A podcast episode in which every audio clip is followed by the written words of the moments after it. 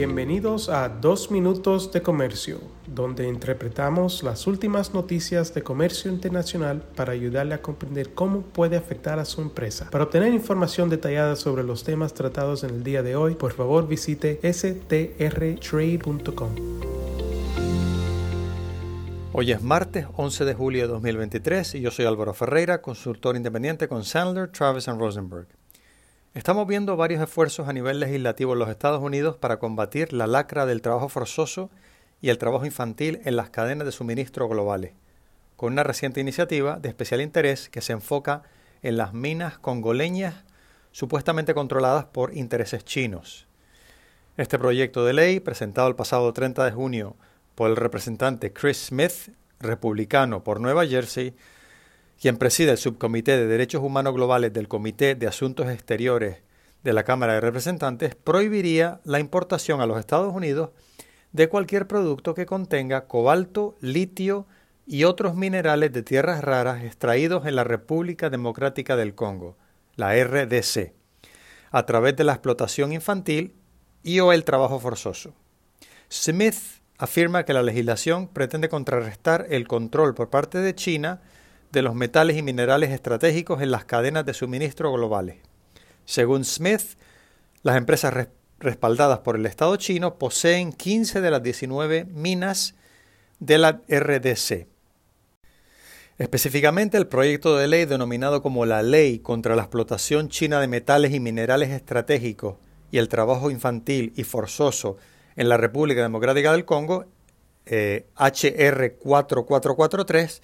establecería una presunción refutable de que los bienes cubiertos de la RDC se producen con trabajo infantil y o trabajo forzoso y por lo tanto su ingreso a los Estados Unidos está prohibido.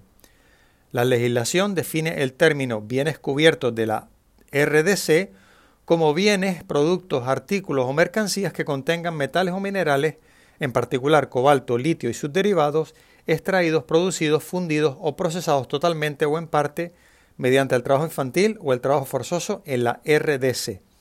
Esta prohibición no se aplicaría si la Oficina de Aduanas y Protección Fronteriza de los Estados Unidos determina, en base a pruebas claras y convincentes, incluida cualquier información generada por revisiones de diligencia debida por parte de los importadores estadounidenses de sus cadenas de suministro, que los productos cubiertos de la RDC no fueron extraídos, producidos, fabricados o fabricados total o parcialmente mediante el trabajo infantil o el trabajo forzoso, y CBP someta a las comisiones congresuales correspondientes y ponga a disposición del público un informe que contenga tal determinación. La legislación también incluye varias medidas adicionales, como por ejemplo la realización de un informe por parte del Grupo de Trabajo para el cumplimiento de los requisitos sobre el trabajo forzoso que contenga una estrategia de cumplimiento para abordar de manera efectiva el trabajo infantil y el trabajo forzoso en la extracción, producción, fundición o procesamiento de metales o minerales, en particular cobalto, litio y sus derivados, en la RDC. Otro informe sobre personas extranjeras que facilitan el uso del trabajo infantil en la minería de, minerales en la RDC o que instigan la evasión de las leyes de importación estadounidenses, además de la imposición de sanciones sobre estas personas, y un informe adicional sobre las estrategias de los Estados Unidos para mejorar la conciencia internacional sobre el trabajo infantil en la minería de la RDC. Según un comunicado de prensa emitido por la oficina del representante Smith, la RDC suministra el 70% del cobalto del mundo y se prevé que la excavación en depósitos de litio recién descubiertos en el país comience este año. El cobalto y el litio son dos materias primas de especial importancia al utilizarse en las baterías de iones de litio que alimentan los vehículos eléctricos, además de otros importantes productos para la transición energética. En Sandler, Travis Rosenberg seguiremos muy de cerca este proyecto de ley